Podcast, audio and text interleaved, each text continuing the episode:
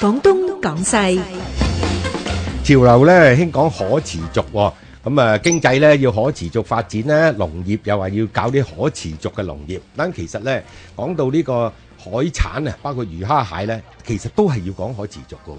咁誒、呃究竟可持續海產係咩意思咧？咁今晚咧誒，我就請嚟呢一個黃炳齊先生、黃允瑩小姐。咁啊，另外咧，再加埋阮繼志同埋馬恩哲，就同大家講講呢個可持續海產呢個問題。咁啊，幾分鐘後記得聽住廣東廣西啦。個人意見節目《廣東廣西》，現在開始。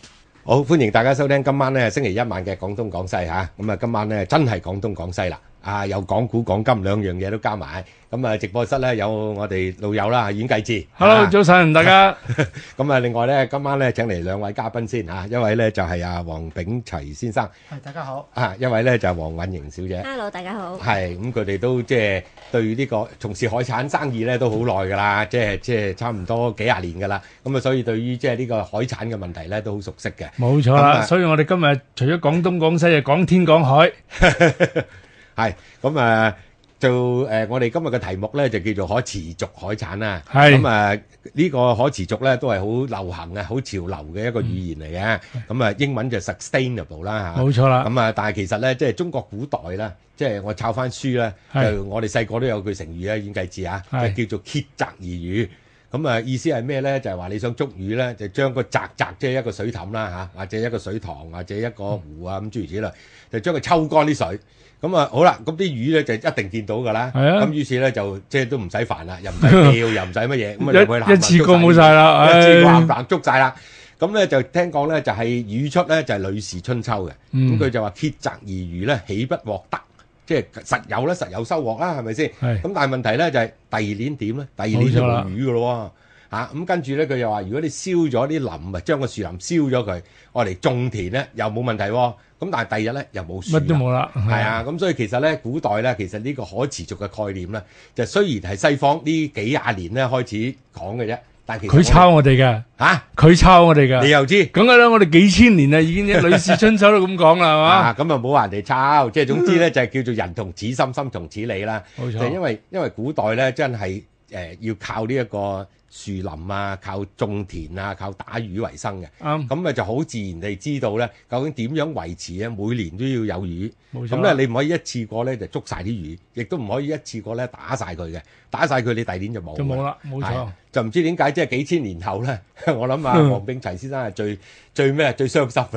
你做又魚啊唔嘛，講上傷心嘅，其實你又 係講頭先你講，大家都係講緊食糧呢係樣嘢，食糧嘅幾時都要有嘅，即係持續都係幾時都要有嘅嗯嚇、啊你唔一下唔保留翻佢嘅，唔好話魚啊、菜啊、米啊、糧啊啲嘢啊，其他你都冇晒都係唔掂㗎，係嘛？係咁你都要去做嘅呢樣冇錯嘢，必定要做嘅嘢嚟㗎啦，係啊係嘛？唔係盈盈，我係聽見你成頭先你成日都同我講啊，話咦誒你係比較年輕啲，我哋咧個印象就比較深刻啲，真係係細個咧見啲即係好多種唔同嘅魚啊，又唔係貴喎。係係咪啊係啊我最記得咧就紅衫 魚，即係細個咧，即係屬於所謂平又係賤嘅魚十蚊三條，嚟。你你仲好記性我而 喎，家而家先十蚊三條啊！而家細細條嗰啲都細細條咯，細你都細條講嗰我細細條啲啦三。條啊，嗰啲俾貓食嘅街市嗰度。係十咯蚊兜十 蚊兜啊！啊，其實嚟講紅衫魚唔係話講得賤嘅。如果嗯你話講到去其他國家，好似日本咧，呢啲係好受歡迎嘅誒誒海魚嚟嘅係紅衫。其實嗰個時候，曾幾何時我都唔係好我仲年青嘅時候啦，因為我都咁一把年紀啊。我年青嘅時候咧，喺香港仔啦，有你嘅艇咧，日日都係收啲紅衫。晨咁早四五點就一個 cut 頭一個 cut 頭運去飛機場，就飛去日本嘅。係咩？咁係早啊啊！，但係而家調翻轉頭係乜都冇，叫唔好食，而且好多魚都要被逼喺外國入翻嚟，係咪先？係啊係係啊，啊，嗰啲碼頭啊、紅衫啊，唔好話碼頭啦，而家連青筋都見唔到 啦。跟住你哋見到青筋就冇睇點個樣 啦。青筋件喺我頭度啫嘛，啊哇 係咪即係以前你哋成日擺酒成日食到嗰啲啊？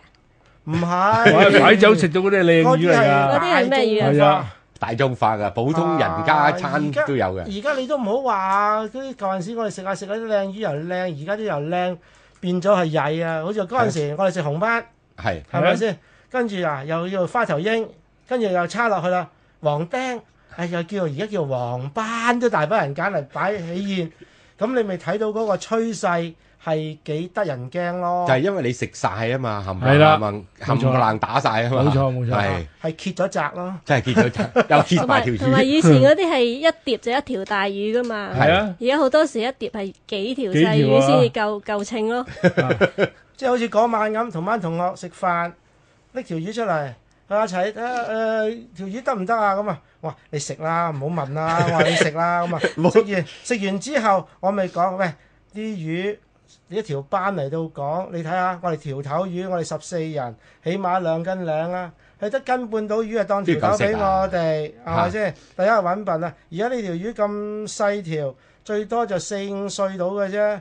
其實你都知道斑，如果喺我哋可持續發展嚟到講，一條斑嚟到講係原來十年嘅時候咧，就由呢個雌性變成雄性，哦先至可以繁殖㗎。哦哦，要十如歲果大你，咁快就食晒佢嘅話，揾乜嚟繁殖啊？喂，咁佢做雌性嗰時都生得㗎，佢冇雄性啊嘛。啊咁佢哦，咪要變咗性先有雌 性咯？哦，即係你一養佢，即係要夠啊佢大孵佢出嚟冚唪唥都係乸嚟嘅，冚唪唥都佢要係夠女雌性嘅，大，係啊係啊，一哦夫出嚟即係雌性嘅，係要等佢轉咗性先至慢慢可以哦揾啊哦即精係慢受慢精排啫啦。換句説話講，每條魚都要養佢十年先好食嘅咯唔係一竇咯，嗰斑竇類咯喎，係咯係啊係啊，即係斑種種魚唔同嘅。啊係咁，亦都有其他魚都有啲嗯咁嘅情況係即係會變性呢一樣嘢嘅。係如果我哋喺呢個變性嗰度，你唔尊重佢，同埋喺佢個產卵期嗰度唔尊重佢哋嘅生存嘅機會嘅話咧，嗯嗯，你唔尊重佢，即係自己趕住自己啫。自己冇得食咯，係啊，如果咪自己趕住嗯而家咪自己就冇得食咯係咯。即係食魚毛咯，而家就啊哦我想問下，而家仲有冇魚出口先？香港，冇啦，真係冇。我想問下，自己我諗都唔夠食嘅，而家頭頭喺我我住喺香港仔，啊，住係喺香港仔廣場，見到班老友係嗰陣時坐咗喺度，捉棋喺度吹水，而家嚇講嗰陣時點樣網網千斤。其係實網網千斤係好事，係但係嚟到講，如果你繼續係網網千斤嘅話，變咗今日咁咯。嗯你哋嗰陣時網網千斤，問下你哋而家下一代、第二代喺邊度 啊？第三代喺邊度啊？第四代喺邊度啊？咁樣其實我都即係我最最近呢一次同我女一齊去荷蘭，嗯去到一隻漁船嗰度，嗯啱啱撞正個漁船翻嚟，嗯我真係大人哋啊！啊，我話誒、我哋誒鋪頭，我老豆傳落嚟俾我，都三代三代人啊，八十年啊，三十年代到而家，戰前到而家啊咁樣。嗯但係佢同我講，佢指指張相，我哋已經過咗一百年 喎，過百年咯 喎，嗯哇我而家係第四代咯喎。哇多你一代喎， 但係我想問下，係而家香港嘅漁民第三代、第四代喺邊都度？都冇第二代、上第晒二代、岸啊，第二代上咗嚟做我啲伙計啊 嘛。 但係我想請佢第三代、第四代，佢啲已經係正冇啦常化，係喺誒岸上喺個係啦樓上做。係啦，做寫字樓坐做咗工寫廠字樓咯，㗎，係啊，係啊，哦。而家都冇乜工廠添啊。係咯，同埋你即係好慘啊！嗱，譬如最近咧，你都有啲後生仔咧就話：，誒、啊我翻去新界種田噶嘛，自己中意噶嘛。係啊，但係係啊真係唔聽見話，喂，我不如出海打魚因為啦。冇晒啲漁船啦嘛，已經哦，又冇魚咯個海度。 哦，係啊！而家聽講話要去到南海嗰邊先捉到魚㗎。有啲老友話嚇去出去釣魚，我話哦你真係有魚釣。誒誒咁咯，跟住誒冇就出下出去吹下海風頭啦。 坐下船唔咁，係啊，唔係咁關啊，齊哥事實呢自殺啊。個係事實。咁啊，嗰陣時咪西貢去誒，係咪捉鱸魚啊？係啊好嘢㗎，係係啊，啊好興啊㗎。以前有一輪，而家仲有㗎係嘛？用魚叉吉㗎嘛，我記得嗰嗰啊陣陣時啊時，我啱啱先至問翻我二佬，因為我二佬係真係帶我出身嘅，佢係第二代半，我先嗯我係佢係第二代，我係第二代半，我個女係第三三代代。係啊我問翻佢嗰陣時，唔知阿志仲記唔記得我哋海記有一種叫做海，sorry 啊，誒唔緊係要我哋鋪頭有一種叫做臘味，係我哋魚產臘味咁樣，咁樣你知唔知係啲乜嘢嚟㗎？嚇，就係鱸魚嘅春啊，係哦大塊大塊嘅。嗯唔好話嗰陣時係打鱸魚啦，係直情係我阿媽攞咗嗰啲春魚嚟晒鱸魚春，係好食到乜嘢咁嘅啊。跟住啲鰻魚係攞係啲膠出嚟晒魚膠嘅，可以多到咁緊要嘅。哦但係而家知死啦。係點解我哋嗰陣時鱸魚春，我哋唔喺 spawning s 即係嗰哦個產卵期嘅時候，有唔嗯佢會由佢唔好掂佢啦？嚇，點解我哋走去晒咗啲魚春係好食啊？嗰陣間嗯食晒啦，食晒啦，鱸魚鍋啊，嚇嚇鱸魚啲鍋，鱸魚鍋即係嗰個誒高丸啊。嗯係啊啊！嗰啲魚蒸鍋啊魚鍋啊嘛，魚蒸啱啊，啊蒸蛋好食啊，你都嚟食啦！ 哇！你講起真係幾耐冇食過，幾廿係咯年啦係咯啊而家真係揾唔到嘅真係，冇冇買得唔食，到添啦冇，得嚇嗯食。有有仲有有難可以進口入嚟，但係哦我哋都唔就冇進口土產。啦，我哋有啲 cod 魚嘅魚鍋係係嘅係，但係我哋知道呢啲嘢之後，嗱，好老實講，年幾之前嗯嘅海持續發展海產，我都係真係唔識嘅。嗯嗯啊，連個 sustainable 嗰字點解都未識。係但係到到今時今日，我知道咗呢啲嘢嘅時候咧，我真係要收手，嗯唔好再一個喺海產上入邊做一個殺手啦。嗯自己知錯啦，係啊，所以而家咧就盡力去推動，嗯寧願將自己嘅利潤嗯減低、係 cut 低佢，係，然後去推動呢樣嘢，花嗯咗一大筆一大筆嘅錢去嗯推動。即啊係所以就情願連啲魚鍋啊呢啲咁嘅魚春鹹冷都唔食啊啦，，咁啊，當然今晚多謝阿阿阿次哥係啊，好嘛？俾我哋個係機會，係唔收我哋錢，俾我哋機會喺度 噏，俾大家知道呢一樣嘢。我真係呼籲一下，嗯大家真係想繼續有魚食，繼係續食翻啲大條嘅魚。嘅嗯話咧，就希望大家真係自律一下啦，就哦係咁多得嘢 啫。所以講關於嗰持續入邊要要求啲點樣點樣做法咧，不如由我女女阿盈盈講講啦。嚇，我哦慢慢逐樣逐樣講啦。好好啊好啊，想講咩先啊？嚇可持續嗯嗯係啦，咩？其實咩乜嘢叫可持續發展足？持續先？係啦，可持續咪即係一路一路一路都有落去咯。嗯你可以睇翻以前，喂，以前我哋頭先都講，喂，好大條好大條魚喎、嗯但係就係以前用咗一個唔可持續嘅方法去捉呢啲魚，所嗯以搞到而家咪冇晒啲魚咯。例如咧，嗯有例啲如咩啲方乜法啊嘢咧？啊係啦，就係、誒有冇聽過炸藥啊？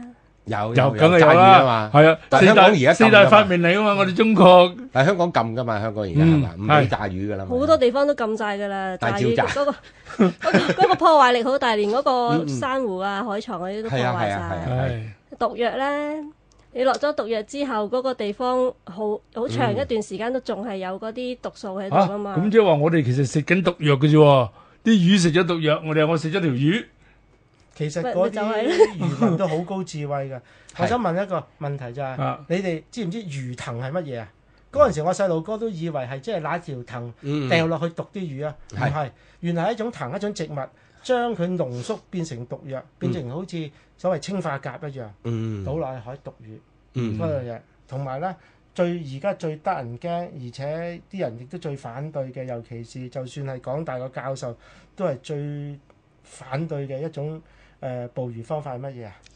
電啊，哇，將嗰個成個海域嗰度變成一個電嘅區，哦電嘅區域，即係佢誒撒啲網，嗰啲網其實係可以通電嘅，唔使撒網咁複雜，哦，放一一支正一嘢，負懟落個海嗰度，哇個海正就成個係電場嚟㗎啦，哇，啲魚哇又好浮危晒上險嚟，喎，係。浮晒上嚟咁乜都死啦，乜都蝦都死啦死啦，乜都冇總之啦總之海裏邊乜都死啦。嚇，啊趕盡殺絕。哇！啊！但係呢啲做法就冇，但係我哋正面啲去睇啦，唔係係一定係差嘅。如果我而家引入仲代替嘅方法，但係睇下盈盈講埋可持續發展入邊仲有啲乜嘢令到人哋網啦，啲拖網網啦，你係成日都聽話而家禁咗拖網啦，嗯你知唔知要點樣拖法嘅？其實係有冇聽過以前係誒用大鐵鏈咧係綁喺個網底度，跟住隻船拖行噶嘛？係係，佢而家仲犀利，誒個網嗰個口嗰度咧嗯，就有兩條鐵嘅，一條咧就直嘅，一條一條就就曲嘅，曲嘅，即係好似個笑口咁啊，哦笑口咁，咁個曲嗰個咪一路掃晒個海底咯，哦，即係一路一沉到落去路一海路底沉到嘅，落一底個海喺個海床海床嗰度嗰度係係拖嘅，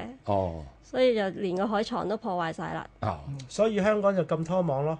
嗯但係好奇怪，嗯人哋外國歐洲嗰邊，我哋今次去荷蘭睇上次嗰隻園睇，佢哋都係用拖網，照用。但係呢只漁船點解會係可持續發展嘅漁船呢？嗯嗯就係因為佢哋嘅拖網呢，佢哋唔係用呢啲咁重嘅鐵鏈，嗯係、用一種叫做深 wing 嘅做法嗯嚇，好似一個鼻哥掂住個海，嗯然後呢，佢個網嗰度呢會帶住一啲圈圈，呢啲圈圈都係用電啦，但係呢啲電唔係電個海，嗯係發出一啲脈衝，嗯係刺激啲魚浮上嚟。嗯，就喺個離地嘅地方撈咗佢。當然有好多漏網之魚啦，係因為我佢哋嗰個漁網係有廿四個 cm 咁闊咁大嘅，即係每個窿啊，個漁網個窿係啊。啦，每個窿哦，即係唔會趕盡殺絕啦。喂，香港嗰啲而家係幾大到啊？平均一般嗯大約係我度過下嘅嚇兩 cm 乘兩哇 cm 咯。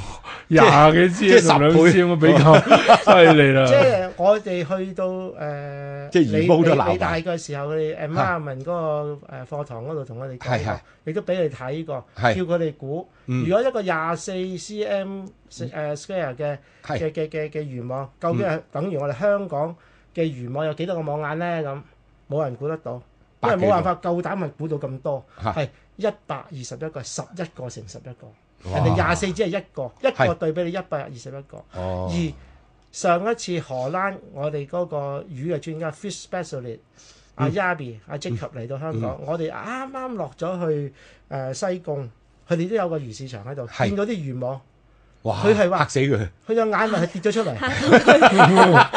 點解可以咁樣㗎？點解可 以咁樣究㗎？竟你哋想捉咩？蜆都捉埋啦，即真係係蜆都走唔甩啦，你二點幾個啊係啊鬧 cm，晒佢出嚟，冇蜆咗啦。蜆，係蜆係大隻 啊，係沙沙石石都走唔甩啊，哎呀，喂，係其沙實沙。石石都攬埋，哦，好得人驚㗎。但係而家香港有冇有冇規冇規定嘅任你嘅啫呢網，冇佢即係你咁冇任規你冇冇規規定個網，即係荷蘭就差唔多規定晒嘅，因為佢係啲人曉自律咧，係自律啦，係規定啦，嗯而且政府亦都有監管啦。哦，即係好似例如佢哋只船上邊咧，亦都有誒、呃、記錄，有、嗯有呢、個誒、呃雷達記錄。嗯佢哋只船呢一次出海去過乜嘢地方嘅行程，佢哋都有記 錄。嗯，好啊，嗱，咁啊，講起荷蘭咧，我知道啊，阿齊哥咧就一定好多嘢講嘅。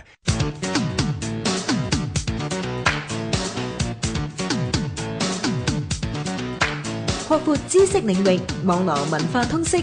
星期一至五，香港電台第一台，晚晚同你講東講西。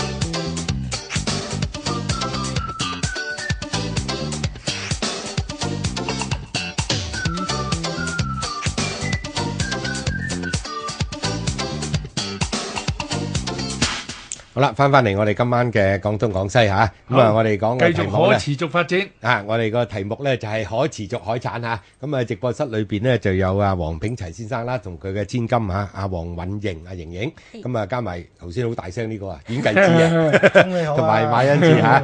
咁啊嗱，誒講講我哋嘅傳真先，就係二七九四九八八七啦。咁啊，另外咧就大家可以上香港電台嘅面書啊、Facebook 網頁。冇錯，啊，咁啊，香港電台廣東廣西，咁咧就可以喺上邊咧負責留言又好，有啲咩問題咧，係啊歡迎大家提問冇嘅錯啦。嚇。講下你哋對天對海有啲咩好嘅提議？係咁啊！頭先咧就盈盈一路講起啦，就係話點解出現而家即係魚又誒越嚟越少係啊，啊啲魚啊越嚟越變咗細魚毛條啊啊，啊咁啊呢個海產就越嚟越不能夠持續。咁啊冇錯有幾樣嘢嘅，頭先佢提到咧，第一咧就係因為啲為咗啊，即係能夠打到多啲嘅魚咧，咁啲人有啲啊毒魚啦，有啲係啊啊炸魚啦，甚至冇錯電魚啦。係啊咁就算咧用傳統嘅拖網都好啦，都有兩種拖法嘅。咁啊最密不透風嘅拖網，係 啦，就係、是、個窿咧，香港而家嗰啲網嗰啲窿咧，廿廿個 cm，兩個 cm 係嘛？ 兩個 cm 細眼加呢個刮海床，即哇係！總之直接啲講一句就係香港嘅拖網就細過你個鼻哥窿。啊！我 個我嗰個應該再細啲。 外國嘅拖網就好似你阿爸個鼻哥窿咁大。啊係 頭都捐得過真係，啊係啦廿四個 cm 啊。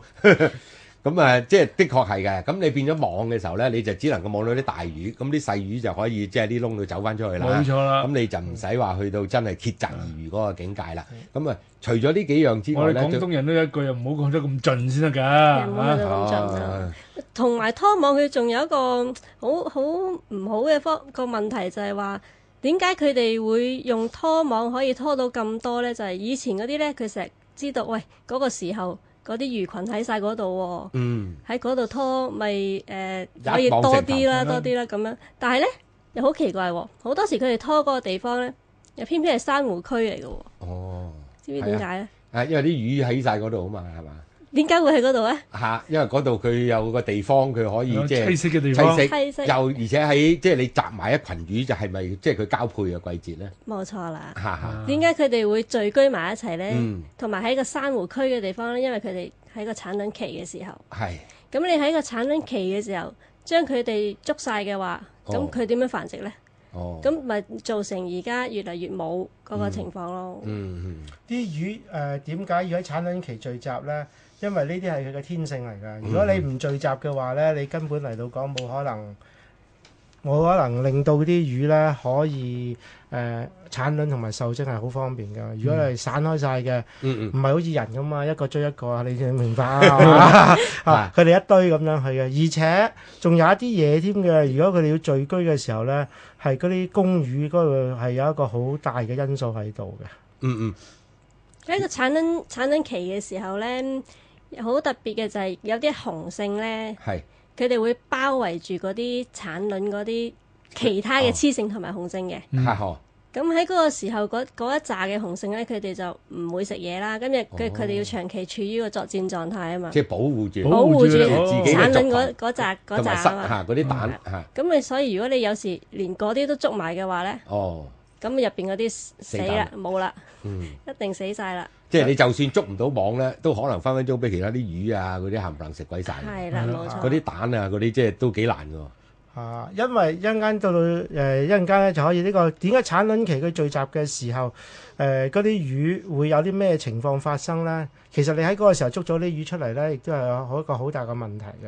呢啲啊留待我哋十二點鐘啦，我哋另外一個廚師嘅大廚專家係去去解釋點解我哋嗰陣時會知道嗰啲魚係咁嘅樣嘅咁。唉咁好去到啦，而家咧就可以知道哦，原來係因為產卵期嘅關係，咁、嗯樣佢就一陣間咧會辨識一下點解產卵期嘅時候啲魚嘅魚肉會點咁樣啦。好啊。好咁大家期待一下啦，呢位好呢位係一個阿阿大曹廚嘅阿專芬家，哥啊，曹建芬，係啊，曹 建一芬啦陣間十二點我請佢出場。唉好啦，有人講食啦，開心啦，有人講食就開心啦，唉啊因為不如佢嗱又啊轉轉個話題啦，咁好啊你而家誒香港或者中國咧，就有一個所謂休漁期噶嘛，就係話好我等一又即係定係咪幾誒幾多月到幾多月啊？今年係五月月度中，五係月中去到誒八月頭。係啦，哦三個月，差唔多我哋三個月咧係就唔兩個幾準嗰啲誒劃漁定民嗰去打個區魚域。啦，係嗱啦，嗰個區域咧，你就唔可以喺嗰度打魚。係啦咁你要打魚咧，就可能要去到好遠啦。嗯咁亦都出現好多問題嘅。你有時見到啲新聞咧，即係中國啲漁船差唔多去到日，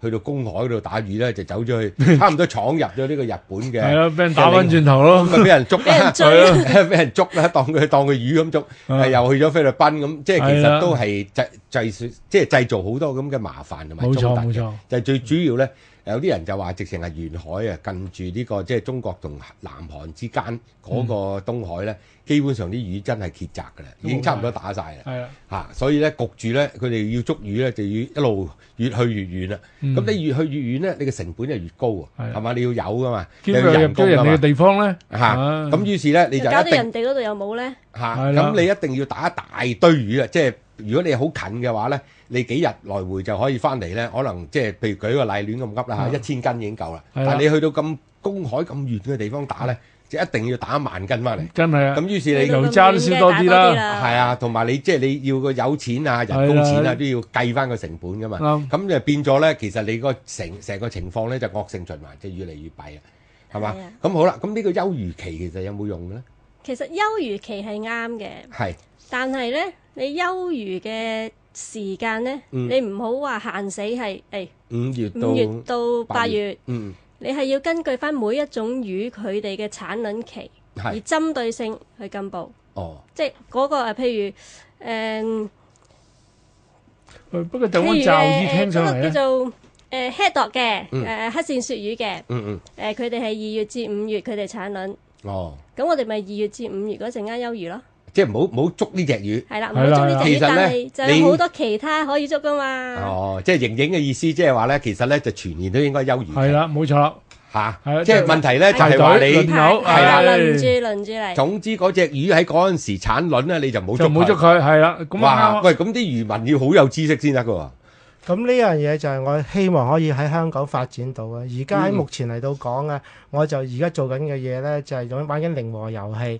就將啲外國嘅似可持續嘅魚引入嚟，就減少食我哋而家嘅魚。哇但係長遠嚟到講呢，就係話，喂、魚嚟到講唔可能話喺五月中至到八月全部都係產卵期㗎，呢個係冇可能嘅，冇可能你叫嗰啲魚全部喺嗰陣時候先至產卵嘅。喎。就係每一隻魚都唔同嘅。特別我係希望咧，我去理大嘅時候咧，走嘅時候咧，我都係挑戰班學生仔，就話可唔可以有一日你哋畢業嘅時候，香從香港每一隻魚 assess 即係評測一個產卵期出嚟，有一封好似人哋歐洲荷蘭嘅 calendar 嗰、個哦嗰個日期一樣嘅時候。係係咁樣去做，因為有一個好處嘅就係話，如果我哋啲漁民懂得呢一樣嘢，其實我哋都要啲漁民協助㗎。我啱嗯先點樣講啲漁民協助呢？就係話，如果佢哋懂得呢樣嘢嘅時候，佢哋亦都唔會喺五月至到八月嘅時候去捉嗰啲魚。冇生計，嗯係啊，即係轉行咯要啊，係啊，而家好慘喎。而家係啦，佢哋唔去做嗰只魚啫，佢可以做第二隻魚，嗯，佢一樣可以維持全年工作、全係年揾啱食，啦，亦都唔需要政府去補助。嗯，啱，係呢一樣嘢係要咁樣做。而家即係放暑假㗎咯喎，即係嗰三個月冇係公啦，開。而家就係咯，啊而齊家就係齊冇公開啊咯，真係好咯，，真五係至八月就唔使落海，真係好對唔住啊嚇！我而家每一日經過香港仔魚市場翻去嗰陣時，我仲見到好多魚，休咩魚期 呢？啊我哋香港休魚期，究竟我哋內地我哋寶貴嘅同胞，佢哋會唔會係一樣咁樣做呢？我有一個好懷疑咯，係因為照計冇我都理覺由嘅。得係佢哋我哋國家呢，要亦都有好多漁政船嗯去管制住呢啲嘢。嗯，但係而家我哋似乎我哋啲漁政船咧，就派咗一釣魚島氹氹轉 咯，哦啊，或係咪者落咗南海啦。即係南海咯。南海嗰度即係咁戰雲講密法布真啊！係好唔公平喎！我哋香港漁民咧就要轉行，內地漁民咧就繼續繼續捕，冇得報，佢哋都攞住啦。佢哋都哦冇啦攞冇住啦大家係中國國沿海已經冇 à. 魚。啦，即係佢唔使休，不過就冇啫啊啊！啊 ờ, 即係佢咪行遠啲咯直係情咯結業咯，唔係休漁。係啊，啊！而家一路即係正所謂頭先你講得啱啦嗯，一路向北上，係向啦向向向南向西下向南下，去到北嘅去到庫頁島。係啊其實南下都冇用噶啦，嚇因為泰國嗰邊、呃、越南嗰邊、嗯緬甸嗰邊都係得得冇晒啖魚笑啦，係得啖笑㗎咋。因為我哋之前年幾之前，我哋都喺泰國入嗰啲班仔，嗰陣時唔知道班員係咁樣嘅，有有呢個十十年呢一樣嘢嘅係係係嚇。根本我哋落 order 叫佢嚟誒二十噸貨嚇，佢嚟得兩三噸，跟住二月叫佢嚟貨。答一路唔回覆，一路唔回覆，到到八月先話有多少啦，阿阿多黃少生咁 樣，即係根本佢都冇魚，係佢都冇魚運嚟俾你食。冇。但係我哋又唔知道問題喺邊度喎嗰時，因啊，哦為嗰時我哋都唔識。哦，但係如果我哋俾壓力佢嘅時候，佢又叫啲漁民落多兩網，即係我咁咪仲死快啲死多兩唔網。係殺實手變係咗超級殺手咯。係際個即係而家網都望唔到啲乜，摸唔到係㗎啊啦，有真係網網到嘢㗎，沙沙石石啦。咁啊死 啦！即係嘥真係啊，嘥 gas 啊！我哋香港人話真係嘥係咯 gas，但係咧就增加碳排放啦，嘥咗啲 gas 之後，係又唔環保啊！真係啊係，啦，係啊，嗯，但係經過呢年齡之後咧，我哋係引入咗呢啲歐洲可持續嘅可持續發展海產之後咧，佢哋泰國嗰邊又有好消息翻嚟喎。係點咧？佢哋話有翻啲魚喎，而家已經哦開始開始有翻咯嗯，因即為係因為你你捕得佢少，咁佢變咗有個回氣期啦，係你啦可以係繼啦係續啦繁殖係啦，啊但係未得㗎喎，十年喎。但係喎，即係少咗我哋。哋一個殺手啫喎。係啊，但係如果哇佢哋都可以遵守到誒呢個產卵期呢一樣嘢咧，嗯嗯我相信有朝一日或者我哋都有機會見到喺我哋嘅日嗯子喂，有其機實唔見係到咁難嘅。做嘅啫，係嘛？係而咯家上 Google 即係 click 一 click 都好容易揾到啲魚嘅產卵期㗎啦，係嘛？唔係㗎，唔係係㗎，因咩為我哋大中華地區一路都冇做呢啲嘢，所以話頭先哦啲漁民除咗要揾食之外咧，佢係哋都幫得手嘅。而家趁呢個時候肯放資源啦，我願意放資源嗯，我願意請嗰啲誒專家出嚟嗯嗯，去去去評即係做評測一個但係但係啲專家嘅資料喺邊度嚟啊？係佢都係喺問啲老漁民嗰度啊，哦，即係好似話誒紅衫或者係誒龍蝦蟹，嗯邊個、時候陀春啊？嗯嗯嗯陀春就係產卵期啦，冇錯我哋如果喺個漁民嗰度搜集到呢啲資料嘅時候，嗯嗯趁呢啲漁民仲喺香港仔廣場蒲嚟蒲去捉棋嘅時候， 嗯，問問佢實知啦，請到佢哋出嚟係嘅，收集到呢啲資料嘅時候，咪嗯皆大歡喜咯。啱咪同其埋實都係真係政府已要經快喎，你係啊即係呢啲老漁民講講句唔好聽，即 係唔坐得幾耐。嚇走一個就冇一個係啊係咯喎，因為而家佢真係冇咗第二代，第第二二代代嗰扎人冇咯㗎啦就，係已經上岸㗎啦，好多都係啊係啊第因二為代喺啲工廠區做緊啦。因為有啲第二代嘅伙計喺度同佢啦，佢都係知啲唔知知啲係啲嘅，有一個即係第一代半嗰啲啦，都係啊已經同我拜拜，我都一學眼淚，係係係真係好陰功，佢早英年早逝，係係係。啊，真係我都真係唔知點樣講嚇。咁咁你啊歷史上漁民生涯其實就好慘嘅，即啱係我記得咧，即係呢度又抄開一筆講兩句啦，好就係話即係冰島啊，啊係冰島咧因為佢佢都係靠打魚嘅。係啊，係嚇，啊，仲仲要咧，佢嗰度風高浪急，咁所以咧即係死亡率又好高嘅。咁所以冰島咧，佢嘅發展咧就係啲細路仔一定係跟媽媽嘅，一定係跟媽媽嗯嘅，因為咧老豆點知出啊？晒海啊！出咗海，分分鐘又冇咗啦，啊係咪先？咁佢咪又要嫁過第二個咯？咁所以即係某個程度，佢嗰啲細路仔咧一定係跟誒媽媽嘅啊，咁咧就比較即係維持到嗰個家庭嘅，即係大家都唔會介意嘅。嗯嚇、即係半母係社會嚟嘅，即係做漁民一路傳統嚟講都唔係一個好好但嘅係形啊式。誒。而家就好啲啦，啊！我所理解而家係好啲啦好好，多啦因為事實上嚟到講，我哋引入嘅咁多款海產，唔係賣告白啊！大家係千祈唔好誤會，引入嘅好多款海產咧，係真係有冰島嘅嘢啦。係啊佢哋可以出得口嘅話，即即係係話話俾你知，嗯佢哋都算係夠食啦，佢哋個都娛樂不錯係啦啦，咁樣絕對係咁啊佢又認證咗已經係 O K 啊嘛，嚇咁佢佢認證其中一個因素就係佢個數量要夠啊嘛，嗯，夠佢繁殖落去，佢先至俾個認證你啊嘛。同埋香港而家冇冇即係都好少嘅，我見即係有啲咧就話你如果瀕臨絕絕種咧，就有一班人得閒無事就落海底度巡下，嗯啊仲有冇鮑魚啊？即係某一啲某一類嘅魚啊，嗯咁然之後咧就即係我諗我諗歐洲嗰方面應該係做得比較好啲嘅，即係去嗯數啊，究竟你。誒、海裏邊有係咪譬如某一類嘅魚咧，嗯開始咧數量減少啦，或者去到瀕危啦，咁大家咧就唔好捉佢住。佢哋有資源去做研究啊嘛，係佢佢哋有好哋多嘅大學佢海哋洋亦大學嗰都啲有做呢啲啲嘢公司係做 audit 嘅，哦咁樣咧亦都會去睇誒所翻魚嘅嘅魚嗯嘅大細條係點樣啊，個數目係點樣啊，有冇嗯嗯減少到或者增加到啊？又睇下有佢個管理啊，係咪嗰啲漁民咧真正跟隨呢個 quota，即係個個量去做啊咁樣去。嗯但係咧好可惜，呢啲收費咧就好高。哦所以咧就引致到有人話呢、個誒、呃可持續發展海產咧係貴啲係正常嘅咁，嗯，嗯但係我就好反對呢一樣嘢咯。如果你話一定係可持續發展就海產就一定要貴啲嘅話，嗯點解、我哋誒、呃作為業界嘅，我哋可唔可以將我哋嘅利潤收縮一啲呢？或嗯者好似我哋嘅組織咁樣，係更加巧妙咁用方法。去睇，好似同人哋共用呢個資源、共用呢、個誒數據去評測咧，嗯咁咪唔需要話誒一個海域不斷你評測完，我又評測，你又去做，係不斷咁去重複，大家共用資源嘅時候，咪即係個將呢個成本情就可以況哦減低啲咗啦咯冇錯啦同埋你諗下都都唔合理㗎，冇理由嗱你認證咗可持續，即係數量會增加啦，係啊係啊，數量增加，市場嘅需求又冇咁緊啦，係咁個價錢點會高呢？你諗下啦，哦，即係呢啲呢啲講句唔好聽，就有啲係用咗呢樣啊嘢叫從中取利係啫，啦即咯。係係啦，噱噱頭啦。啊嗯事事實上嚟㗎，即係唔好話借呢個噱頭、借呢個藉口去謀取暴利咯。嗯係啊因為好似事實上係，亦都有啲採購同我哋講：，喂，邊間邊間報嗰啲價都唔係人食嘅個價錢咁樣。哇，大佬唔好玩啲咁嘢啦！ 食唔落啊！咁啊，啊，嗰啲咪俾啲豪華嗰啲豪客佢食咯，係冇啦所謂嘅。 但係我哋一般人係佔大大比數㗎嘛，係唔可以將啲票淨係俾嗰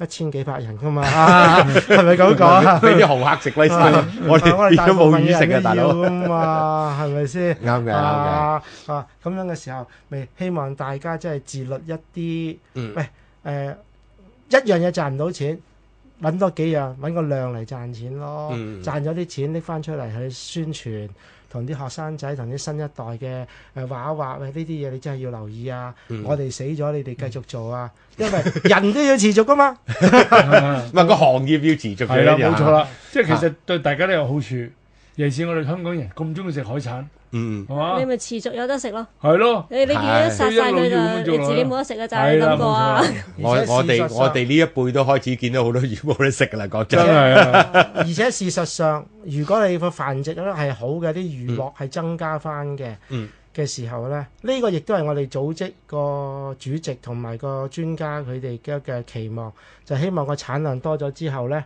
就個就可以價錢只因可為以供求嘅關係咧，令到個價錢會跌咗啲 啲嘅。冇錯，啊，當然而家歐羅平咗，我哋更加會平 啲啦。嗯好好 OK。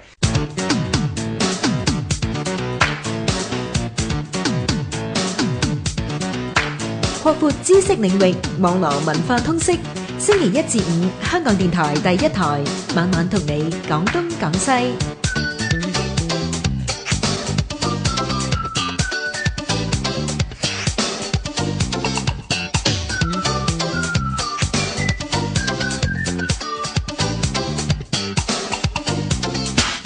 好啦，翻翻嚟我哋今晚嘅廣東廣西嚇，係呃直播室咧有阿阮繼志，有阿盈盈同埋啊曹建芬啊，芬哥，斌哥係見到佢啲口水嘟嘟咁樣流啊！啊，呢個大廚入住幾十年，係啦，有好嘢介紹啊！係啊，咁啊唔單止淨係煮餸煮得好喎，啊仲要知道即係啲誒食物嘅來龍去脈嗰度緊要 Ờ, 喎，啲食材係啊，嗯嗯。啊，要要有知道嗰啲啊食材嘅啊來源啊，啊點樣去配搭好啲啊，嗯咁先至可以令到啊出到啲新 menu 啊咁噶嘛。係 à. 嘛？咁啊，頭先我哋都提過啲魚啦，咁啊，不如揾你講講啦。以前啲魚同而家有咩唔同咧？哦，以前啲魚咧，基本上咧就有魚味好多。嚇，咁當然啦，而因為新家講鮮捉翻嚟，係啦，咁同埋咧，我我哋以前咧啊、如果話因為我做西餐嘅，咁啊、以前我哋喺誒誒酒店做嘅時候咧，誒攞翻嚟嗰啲啊新啊歐洲飛翻嚟嗰啲海抽海鮮咧，就即係一個個禮拜落嘅，嗯咁咧就即係一個禮拜嘅啫，即係擺，咁變咗新新鮮程度咧，其實係有限嘅啫，咁啊其嚇擺到擺到禮拜尾咪嗯，就係啦即係，啊，佢啊係佢嗰日夜啊收啊朝頭早收啊收翻嚟，跟住就第日飛即日就飛過嚟。咁、嗯但係我哋要擺一個禮拜啊嘛。咁、另外咧，我哋要逐逐即係一個禮拜要幾多度，一早就要 order 定。係咁啊變咗誒、呃人客嗰方面有要求嘅話，未必可以 fulfill 到人哋嘅要求。即係多人食咗，係臨啦，到星期係啊冇啦就。冇啦。 星期尾又冇魚食啊！ 咁所以而家今今次誒誒，呃佢、啊黃生佢佢可以攞到呢、個啊海產海產翻嚟咧，呢、個可持續發展海產咧，佢係誒因為佢係急凍過嚟咧，哦咁啊。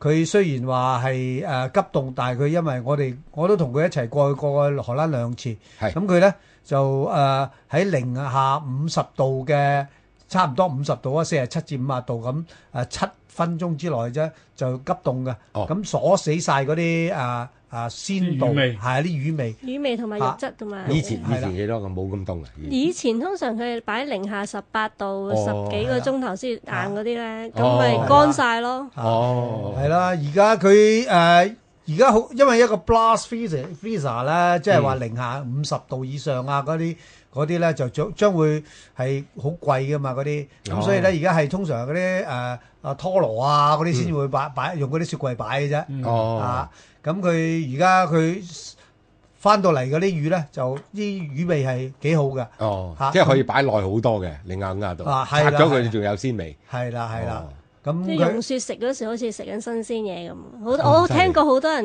買完翻屋企食都話係啊，分唔到，分唔到。哈！真係科技進步真係冇啊！係啦，咁啊，其實誒而家嚟到香港嗰啲啊，好似我哋用開嗰啲 Dover s o 啊，即係誒澳啊荷蘭荷蘭龍龍龍梨咧，嗯以前咧我哋要好大條，就一個個禮拜嚟。而家咧喺酒店新鮮啊飛機嚟咧，要成四五百蚊一 K 佬。哦咁但係而家佢進口嗰啲咧，啊係啊會平咗好多。嚇，因為佢唔使用飛機啦，係啦因為佢係啊，大粒零肯嗰貨度又一唔雪係啦，即係係啦算可以用貨櫃船嚟啊。算啦係啦冇錯啦咁，當然佢 keep 咧就唔係零下五啊度嘅，係佢佢急凍嗰急陣凍嗰下嗰陣係啊，而家都係零下二十度啊，都夠㗎啊啦，即係因為係啦佢最主因要為佢佢因急凍為佢嗰硬陣咗啦嘛，係係啊係鎖死咗佢嗰係啦啲咩啊同嘛埋。佢包多層冰喺面咧，咁嗯你誒再放喺零下十八度嗰時就唔會再抽乾入邊咯，同同埋你運哦送因為嗰時有佢個保護咁樣。佢係好似啊呢個啊運輸帶咁嘅，嗯七分鐘出咗嚟，哦啊佢就因為佢好凍啊嘛嗯，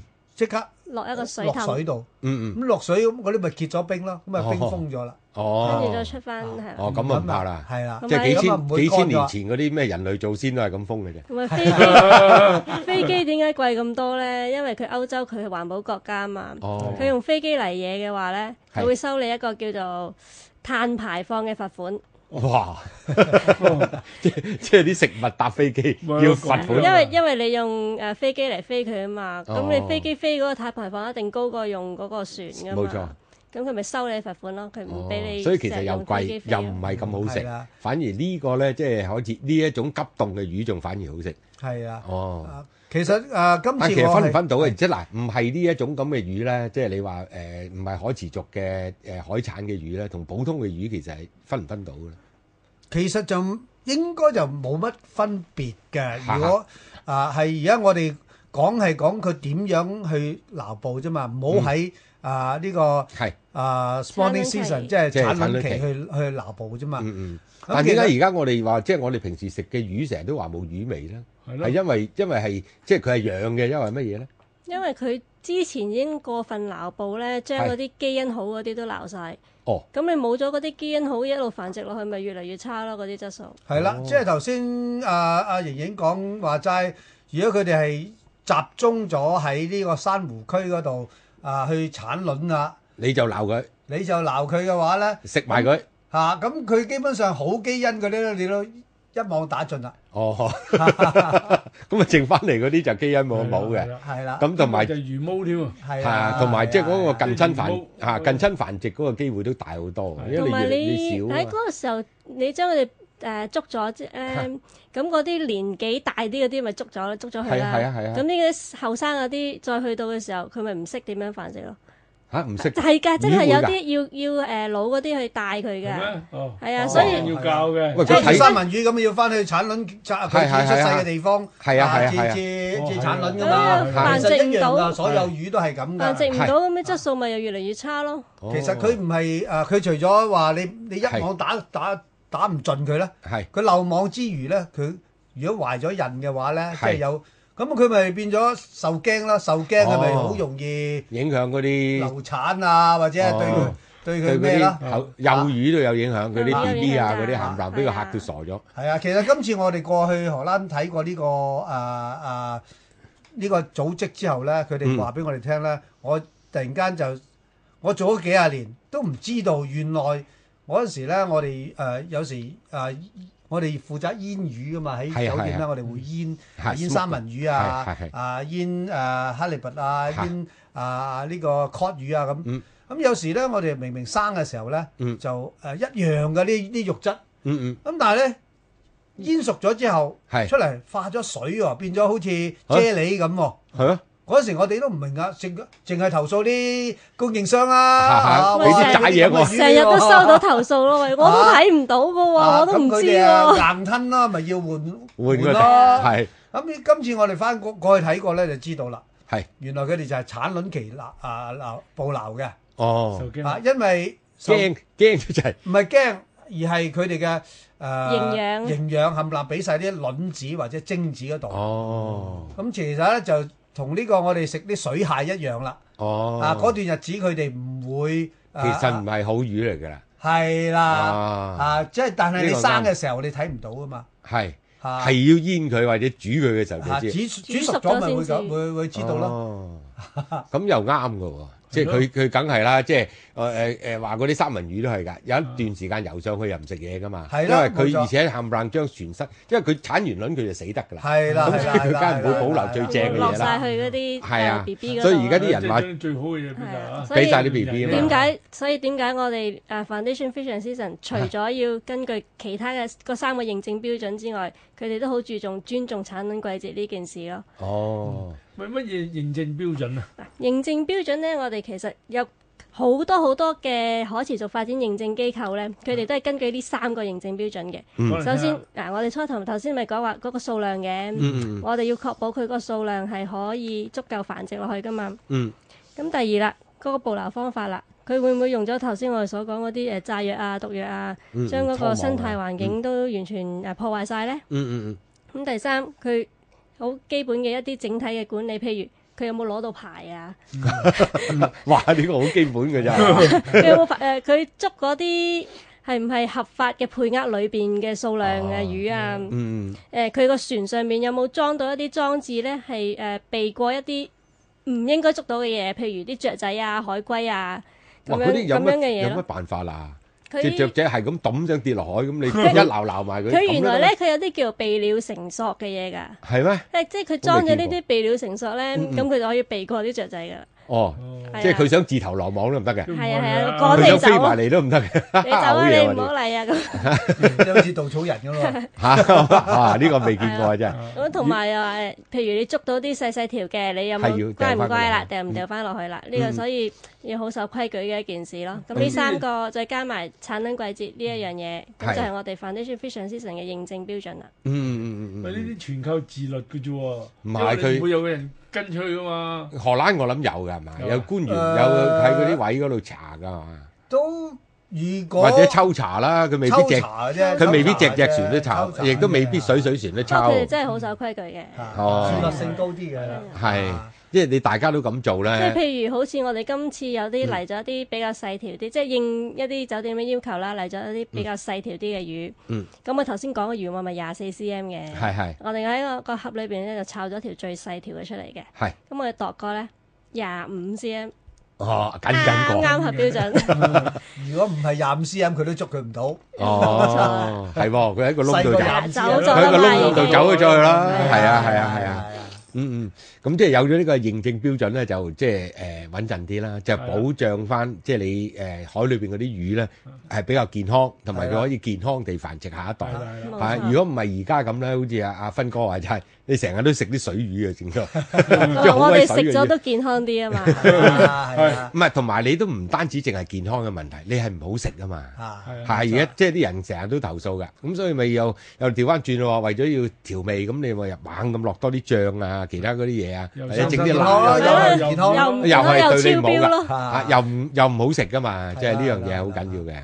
不過佢認證呢樣嘢咧，亦都可以誒、呃每個盒咧，其實咧佢係可以誒、呃 trace 到佢呢批魚如果有問題嘅話咧，係係喺邊度啊捕撈嘅，係喺喺啊邊只漁船捕撈嘅冚唪唥都 check 到㗎，係嘛？係啊係，有嗯個歐盟嘅號碼噶嘛，係啊同埋呢個真係有保障咯，咁就大家可以放心係啊啊。可以喂放心食啊。但係呢樣又計劃經濟喎，演計字嚇。香港人又話信市場經濟噶嘛。係啊，即係各有各啫嘛，各顯神通啫嘛。你又啱揸只船出去海度捕魚，我又揸只船，咁有乜理由你規定我淨係淨係可以捉呢啲係嚇？啊咁、又未必得㗎喎。你如果即係冇冇即係一個政府啊，或者一個制度啊，又一定要政府啊嚇啊有個制度去係啦規限，大家即係各有各咁先冇得錯啦。嚇。佢基本上因為你你如果 spawning season 嗰嗰段日子產卵咧期係，啊啊產卵期嗰段日子咧，嗰啲魚係會聚聚係啊係喺啊嗰區，係啊咁你啲漁船啊唔應該去嗰區捕嗰啲魚啦。係啦，係啦，啊係啦啊咁。佢所以話話隻船有啲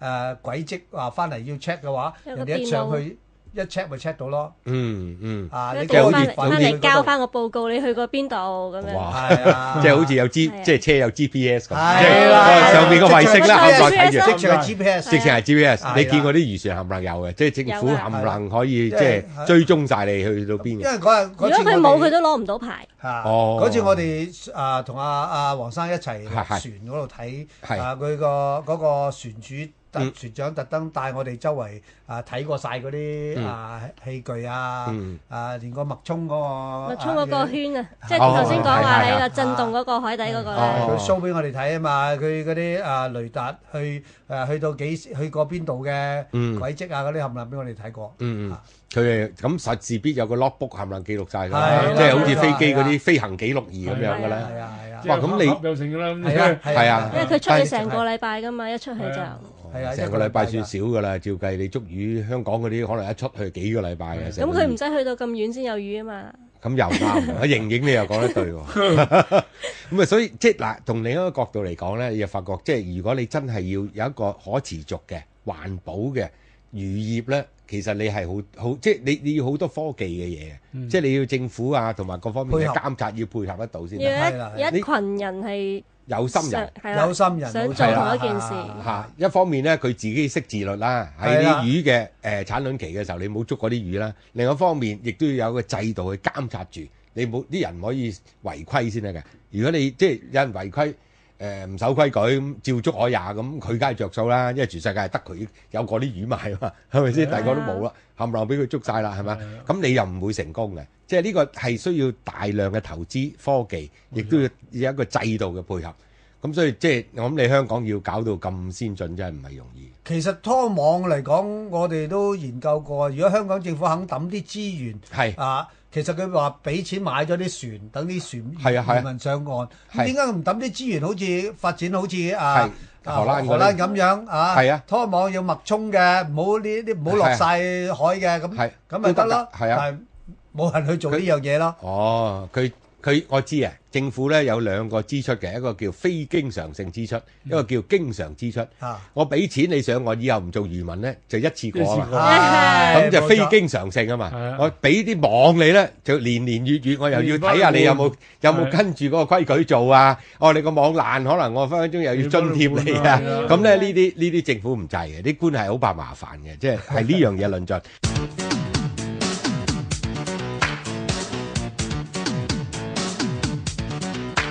擴闊知識領域，網絡文化通識。星期一至五，香港電台第一台，晚晚同你講東講西。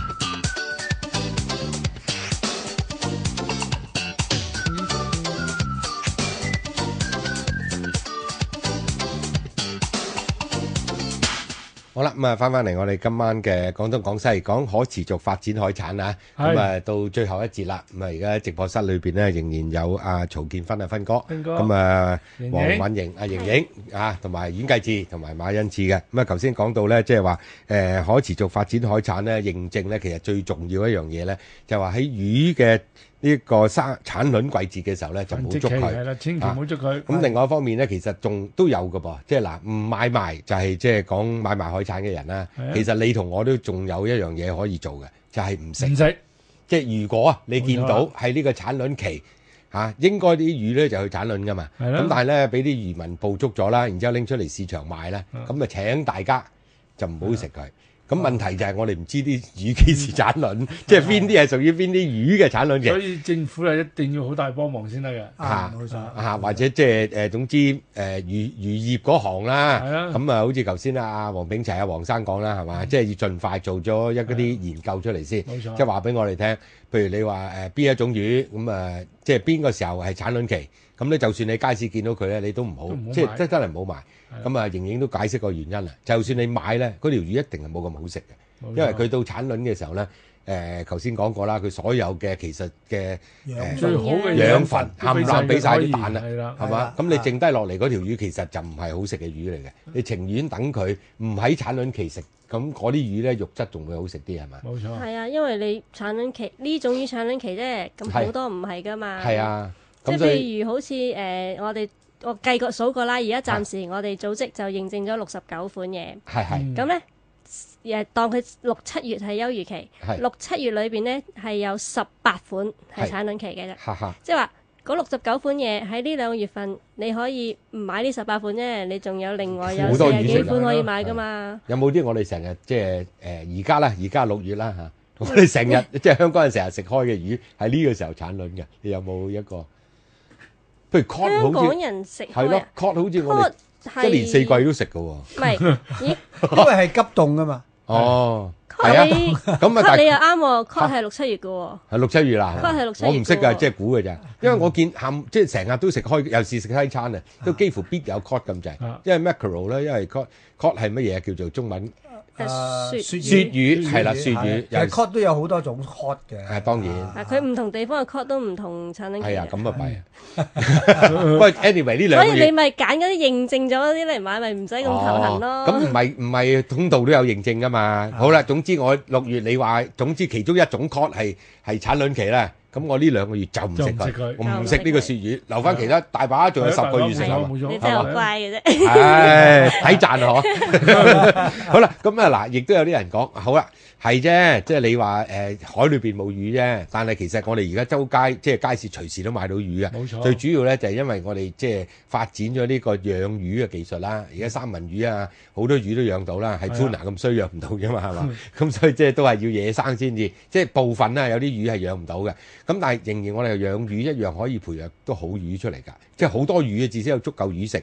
但係我嘅感覺就係養魚其實都係唔好食嘅喎，就係因為養魚，所以佢唔好食咯。點解咧？因為佢基本上魚係要有一個誒誒誒活動嘅空間，要有 current，有呢個水流啊嗯，同埋佢食嗰啲唔係嘢。好大嘅喎，係好自你然我見有啲㗎朋友喺大陸係啊，即養魚係塘個養魚好塘好大大嘅，成個海咁嘅喎。但係你仲有好係啊多其他因素噶嘛，係係啊例即如係咧，譬如佢用嗰個水源哦，乾唔乾淨啊，係誒佢排放嗰個即係排污嗰個設備啊，嗯嗯。誒同埋佢用嗰個飼料啊咁樣噶嘛。嗯嗯咁其實養魚都可以認證為可持續嘅，哦哦，即係譬如好似我哋歐洲佢嗰個養魚場咧，佢哋就會。誒擺即係設置一個近岸嘅地方啦，但係要避開嗰啲紅樹林啊、生活區喎。嗯，咁咧，因為咁佢哋就可以抽取海水啦。佢哦抽嗰啲海水就唔係喺面頭嗰浸嘅喎，佢啊哋喺海底開一個七十米嘅井，嗯抽佢海底嗰啲水上嚟。咁嗯嗰啲水咪充滿礦物質同埋會乾淨啲咯。嗯嗯咁抽咗上嗯，嚟就注入佢嗰就個啊注魚塘度，魚入個魚魚場場嗰度嗰度啦。係咁佢哋個排放即係用用完嗰啲水排放出嚟，都有一定嗰個要求嘅，嗯一定係要做好晒排污先至排放翻出個海度嘅。如果唔係，你咪又污染翻個海，咪又揾嚟搞嘅啫。嗯對對 對，係啦，咁誒嗰啲魚苗啦，嗰啲係魚苗係唔係認證咗噶啦？嗯即係佢哋會唔會揾咗一啲誒唔唔啱嘅？即係譬如誒誒量魚苗先，魚苗先，魚糧都係啦，啊魚糧都要認證咗啦。譬如嗯魚糧，我哋會用一啲誒，譬如我哋勾碟魚，嗯咁咪起咗樓嘅，有係啲起咗樓嘅嚟咗香港啦，我雪凍咗嚟咗香港。咁佢啲魚骨啊、魚頭啊嗰啲，佢哋會打翻爛去餵翻啲魚哦嘅。咁嗰啲嗰啲勾碟魚已經認證咗噶啦嘛。係咁佢用翻呢啲魚糧去嗯餵翻嗰啲養嗰啲魚，咁佢咪一樣都係可持續嘅咯。嗯，嗯係啊，所以其實好多人咧嗯就唔好搞自己啲激素落去，啊，誤會養魚咪可持續發展係咯係咯發展咯。咁其實就係呢樣係好好大嘅謬誤咯係嚇，因為就係講緊阿盈盈頭先講緊即係睇你點養法，係啦，睇你係啦放咩落去養，係係啦，啊，你即係點樣養，啊落乜嘢，同埋放啲影唔農影響個環境。激素啊咁嗰啲係啊 啦，咁啊死得 啦！你你自己食咗都死得啦。哦，咁呢啲即係雞都係啦，啊雞都係啦，雞都係。而家雞雞我真係唔知有冇可持續㗎，即係雞嗰啲嗰啲飼料啊，係咪用啲嗰雞佢哋雞嗰啲叫骨咪叫有機啊？啊唔同㗎嗰啲佢哋嗰度複雜㗎係啊，雞我諗就未我聽真係到我。真係唔係呢啊行未喎聽。唔係係唔係呢行？第日再揾個即係養雞嗰係啦啲雞農嚟同我哋講持續講。發展嘅雞食下先。係係啊係啊，咁啊即係養魚其實誒、呃都可以分兩種，係可持續定唔可持續。係啦，冇錯啦。啊係可持續嘅當然就可能會成本高啲嘅喎，同埋即係我諗你排污都好緊要。嗯嗯唔一定㗎未喎未必一定嘅，因為係啊啊睇地方嘅啫嘛，嗯即係好似香港都有魚啊啊魚場㗎，係係啊啊好似嗰啲咩花美龍躉啊嗰啲，係係我我都去參觀過。嗯咁佢哋用嘅海水，因為香港好多海水咧都污染㗎。係啊咁，咁佢因為佢係喺誒流浮山嗰帶㗎嘛，嗯咁嗯佢係用呢個誒呢個科科學學鹽鹽。嗯咁科學鹽誒、呃可唔可以當係 sustainable 咧？呢樣嗯嘢就要、即係要認證機構至去解釋啦。嗯因嗯，為誒、呃、據我所知喺外國嘅，如果係 sustainable 嘅話咧，係可持續發展認證嘅話咧，佢係應應該會用翻佢啲海水嘅。同埋佢政府一個乾淨嘅海水，一個禮拜嚟三次去檢驗嗰啲水咁質犀嘅利喎，政府嘅機構。哈哈哈。啊有牌嘅機構一個禮拜去啊去三次去驗證佢啲水質有冇污染啊咁哈樣，哈哈哈！哇，同埋你香港嗰個咩優質養魚場嗰啲咧，係即係佢好似一個魚塘咁樣嘅。三個月先嚟啊驗一次，佢唔係啦 唔知或嗰者時 嗰時佢嗰啲宣傳片就話佢會派人落去驗嘅。係啊係啊咁但係因為我誒、因為我樓上樓下都係係同行啊嘛，我就問佢：喂，你而家嗰個養魚場點啊？佢話：誒、我哋自己得閒咪攞啲魚俾佢驗下咯，睇下嗰啲農藥唔係咪農藥啊？嗰驗啲嗰啲咩有冇超標啊？咁哈樣哈哈哈咁佢驗呢啲嘢，同埋佢嗰個魚塘下邊有冇排污咧？哈唔啊哈，知嘅喎，佢抌咩落去養咧？唔知嘅唔知喎㗎。。咁其哇實呢個優優質養魚場屬唔屬於可持續發展咧？咁咁即係我就呢個咁就真聽係好我。大個問號啦。係啊，我都我都覺得即係有疑問喎呢樣嗯嘢，係嘛？即 係誒，我諗你你如果用外，但係咧佢又要咁睇，即係你如果用外國嘅標準咧，咁你就即係政府好多嘢做啦，啱係冇啊係啦錯，，養魚嗰啲又要好多政府嘅，其實應該係要好多嘢做嘅嚇原則上係，你講得好啱，我絕對 我絕對支持你呢個講法。 我頭先其實都講啦，即係話誒市場經濟樣樣都得，但係咧即係如果你話要講到可持續啊呢啲嘢咧，就一定係要有個制度，亦都要有個監冇錯冇管。咁你冇錯除咗即係政府比較客觀啲去監管呢樣嘢之外，你其他嘅機構都唔係咁容易做得到係啊嘅，係所咪以先？自律真係好緊要啊！啊資源啊各方面都係嘅。係啊喎，，哦所以你暫時我哋只可以引入一啲俾大家多個選擇咯，嗯希望大家揀呢啲食嘅，咁你咪放晒一條唔係可持續嗰啲咯。嗯係啦，冇錯啦，橫掂都係食魚嘅話，食啲可持續發展嘅海產，嗯咁咪、變咗啊可以保存保存到嗰啲、啊唔係可持續嗰啲可 以啊俾條生路多條生行路啦，啦，喂，其實而家香誒即係歐洲其實好多國家都有喎，係啊係嘛？即係都有呢類嘅。其實我哋走入超級市場咧，佢誒佢哋啊賣嗰啲誒急凍嘅魚咧，好、多都已經係有認證㗎，冚唪唥嗰啲盒有晒冚唪唥認證晒標籤認嘅標籤係嘅。佢哋係慣咗啦，即係唔需要特特別去但香港你又唔係好見喎，芬哥係咪？嚇。啊香港超級市場好似唔係好覺喎，嗯，唔係冇，係有，係少，少好見少，好嗯少，啊好少。得仲一要若兩干地款，區款，即係係咪洋人住得即係比較 居住 多嘅？當洋然人啦超市咯。係洋人超市洋人超啊，市即係咁講啦係啦嚇，我哋即係啊係啦婉轉啲講，啊，認證嘅係少啲嘅，少啲嘅係。啊香港人都唔 care 呢樣嘢啊嘛，基本上係。最緊要平同埋抵食，係啊，係啊。嚇，即係呢樣嘢就即係其實你就唔係冇咗一個長遠嘅眼光咯，我覺得好嗯係咪啊先？嗯不過我哋都覺得好欣慰嘅，因為而嗯家而家已經係香香港好多人已經係對呢個話題啊係啊可持續發展嘅都有話人題睇下啊，真係而啱家啱越嚟越多人去，啱。開嗯始好多人認得盈寶啦，係咪啊？嗯，咩 盈寶啊？盈寶係我同埋講呃盈盈寶咧係 Foundation Fish and Season 呢個歐洲可持續發展海產組織嘅個認證標籤。嗯咁如果你見到呢個認證標籤咧，即係代表嗰一件嗰一條魚啊，係嗰條魚係認證咗可持續發展嘅呢啦就，持續發展嘅啦，係啦。咁點解我哋會叫佢盈寶咧？嗯其實盈誒誒寶啦，寶先啦，寶就係海中嘅寶貝嘅意思。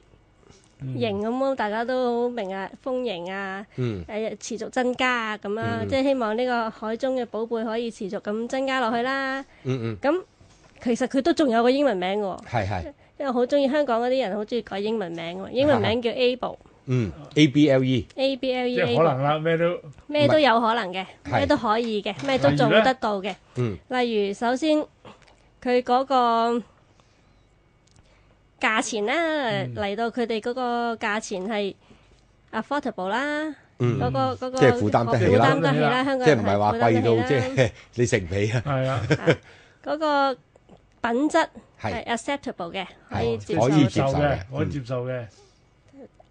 誒，我去行完街翻嚟啦，啊大家唔好意思啊啊，另外就仲有兩咁個啊 A 考慮啦 e 咁 sustainable 啊四三啦，思咧，其實就係第一樣嘢咧，係係就係誒嗰個品種咧係接受到嘅，係係係係係 Acceptable 係香港人係係接受嘅，affordable 就價錢問題啦。第三可能係就係個 quality 咧係要 acceptable 係嘅。第四個咧就 sustainable，就係最好可以嗯係做到 sustainable 啦。但係如果冇咁多嘅，都盡量係揀選 sustainable 嘅嚟香港啦。嗯第亦都另外另外三 C 喎，盈盈。三思頭先啊啊，次哥都提過噶啦，係係不捕撈嗯，no catch， ，no Ừ, catch，不買賣，嗯誒 À, no consume，À, ừ, 嗯，唔食誒唔唔食食用肉，，係誒跟住不買賣，no commerce。 no commerce，其實我哋就係做緊中間嗰一度。如果我哋誒、呃不買賣嘅時候咧，嗰啲漁民攞到翻嚟咧，佢哋都冇人同佢要嘅時候咧，佢哋就唔會再捉啦。唔會再攞啦。當然，如果我哋唔賣賣出去嘅時候咧，consume 嗰方面亦都冇呢只貨供應啦。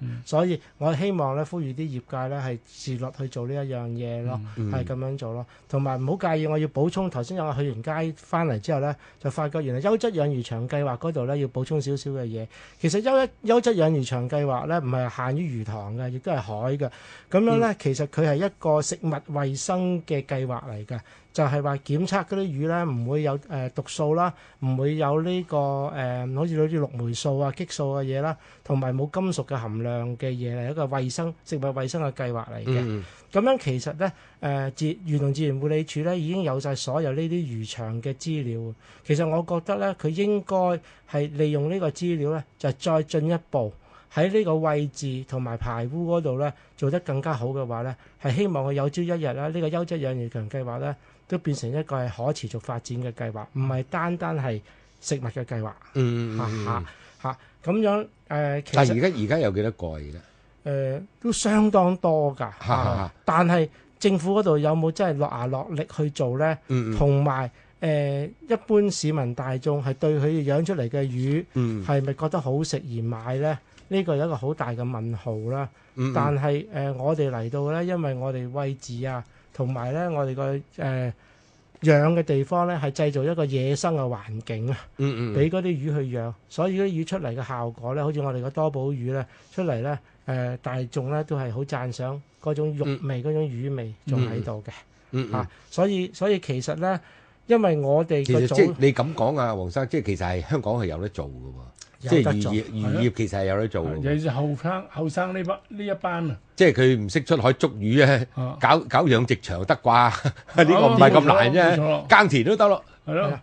點解會冇得做啫？係人啊，哋外國都可以做得到啦，嗯而且即係好榮幸咁樣講，我哋個組織因為推動咗呢一個誒、可持續發展嘅計劃，注重呢個產卵季節。嗯，呢一樣嘢，最近呢係受到荷蘭國王嘅勳章授勳，係、一個騎士勳章。呢、個勳章呢係喺荷蘭嘅一八九二年已經有嘅，哇，如果講起-唔誇張，而且而家講起第二次世界大戰呢，呢、個勳章呢係頒俾一啲當然係軍隊啊嘅有功嘅人啦，亦都係嗰啲救助過啲外國人、救助過荷蘭人逃離納粹魔掌，同埋喺太平洋戰爭嗰度協助荷蘭人逃離嘅逃逃難嘅人，嗯都獲得呢個勳章㗎。嗯但係喺呢啲咁嘅時候呢，佢就係頒俾一般嘅市民，因為已經係和平嘅時候啦嘛。係啊，班尾上冇-仗打啦，但係呢啲係乜嘢人先有資格去攞呢？就係、對呢個社會有貢獻嘅，做過一啲行動，令到呢個社會同國家受到裨益嘅。嗯所以荷蘭國王呢，就頒予呢個勳章俾我哋嘅主席嘅原因就係佢搞咗呢、個誒、呃、即係組開始織做嘅。嗯誒、搞咗呢個組織嘅，我唔再提佢個名啦，提得多大家會悶。